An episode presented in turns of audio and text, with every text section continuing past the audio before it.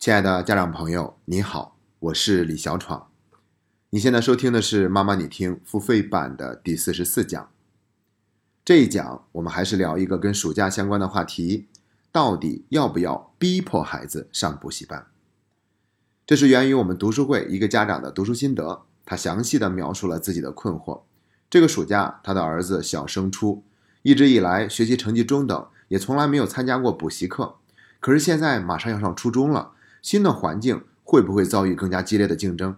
眼看着那么多的孩子都在这个暑假参加那种衔接班，那自己的孩子是不是也要借这个暑假去补一补课呢？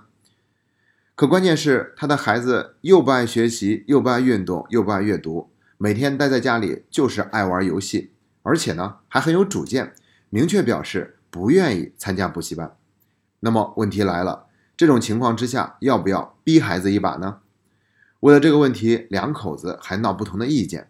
爸爸认为就是应该不管孩子的意见，直接把他送到补习班。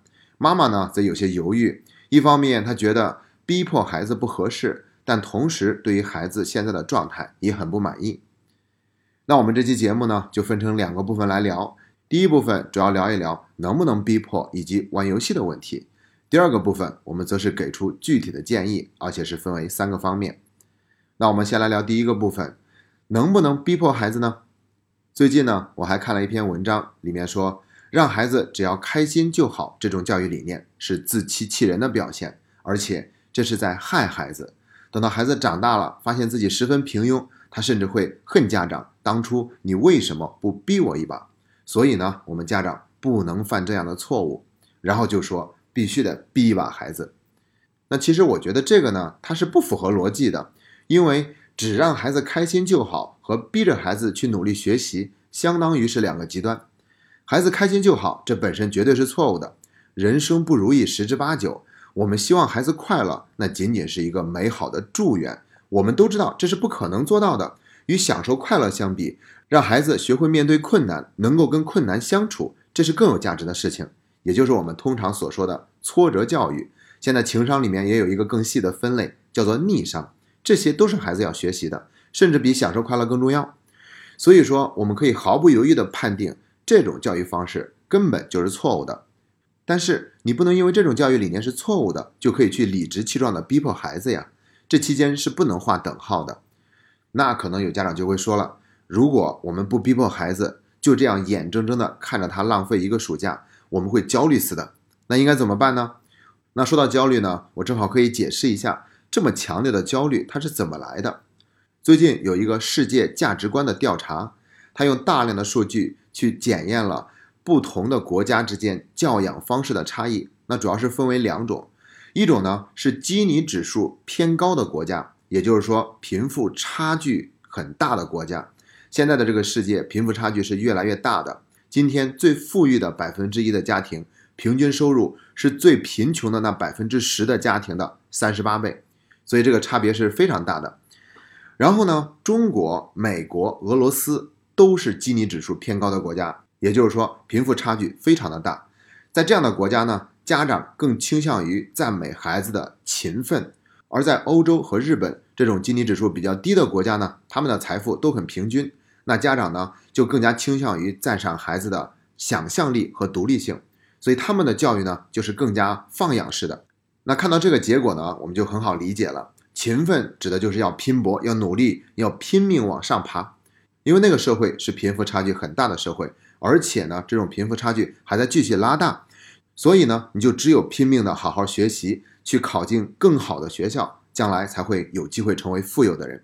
要不然的话，你的人生就会越来越悲催。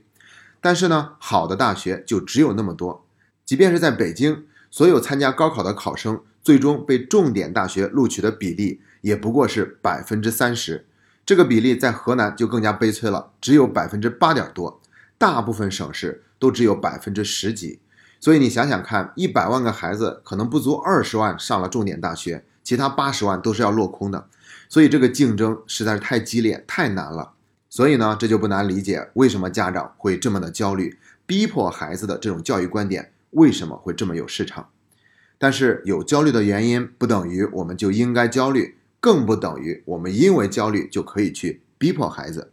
那把话说回来，我们到底能不能逼迫呢？那我给出的答案是能，但同时你也要承担逼迫的后果，因为是逼迫孩子嘛，所以就很容易遭受到孩子的反抗。那我们就是逼一步，他才走一步。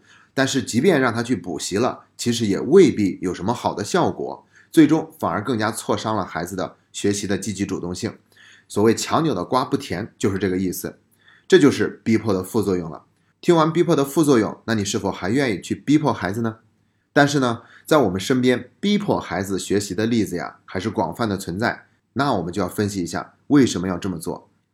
很简单，哪怕逼迫孩子，他的学习效果并没有提升，而且还有那么多的副作用，但同时他还是有一点用处的。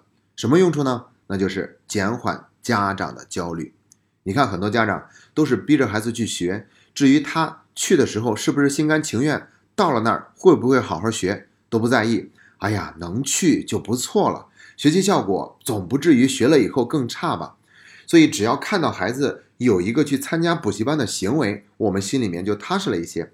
那我们要揭露这个真相，这就相当于是我们给孩子花钱报补习班，只是在解决自己内心的焦虑。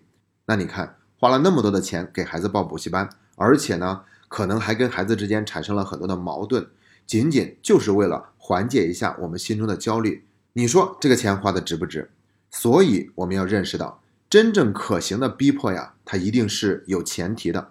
要么是孩子他愿意努力，主动要报补习班，但是他管不住自己，这个时候我们可以逼迫孩子一把；要么就是他说一套做一套，说的很好听，但他就是不做，像是应付我们。OK，那既然你那样说了，我也可以去逼迫你一把。而且呢，即便是这两种情况。我们也要诚意正心，不能借机去表达对孩子的控制。君子要坦荡荡，要不然的话，还是很容易引起逼迫的负面效应。那关于逼迫，我们已经聊了很多了，我想你已经大概明白了真正的方向应该是怎样的。那我们再来说一说，孩子天天在家玩游戏这个问题应该怎么办？我觉得我们必须得正本清源，看清一点，那就是孩子不愿意去参加补课，跟他爱玩游戏。这是两回事儿，我们千万不要混为一谈。难道孩子随便玩游戏，仅仅是因为他没有去上补习班吗？难道他不补习就可以随便玩游戏了吗？他就是上了补习班，也不能随便玩游戏，对不对？所以这并不是一个非此即彼的选择，更不是因为孩子没上补习班，所以他才会这样玩游戏。那仅仅是为了让孩子不玩游戏，才给孩子去花钱上补习班，这个代价是不是也有点大？就跟前面说的一样。还是不值，而且还未必管用。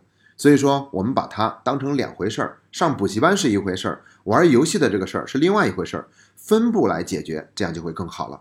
好了，关于这个案例的分析，我们已经做的差不多了。那接下来就进入第二个部分，给出具体的建议。关于建议，我是准备了三个方面，尤其是第三点非常值得聊一聊，因为在这个案例里面还有一个隐藏的问题。那如果您想收听本期节目的完整版内容，欢迎关注“妈妈你听”的微信公众号。你只需要在微信里输入“妈妈你听”四个字，就能够找到我们的微信公众号了。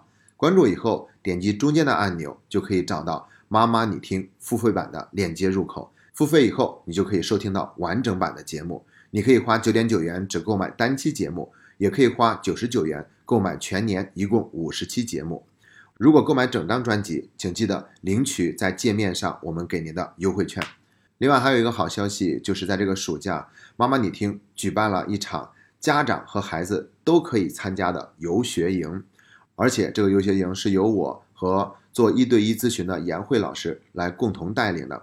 那如果你想让孩子在这个暑假出去开一开眼界、散一散心，同时也增进一下亲子关系，并且让孩子找到家族的动力。欢迎扫描节目下方的二维码，联系我们的工作人员，向他索要课程的详细内容。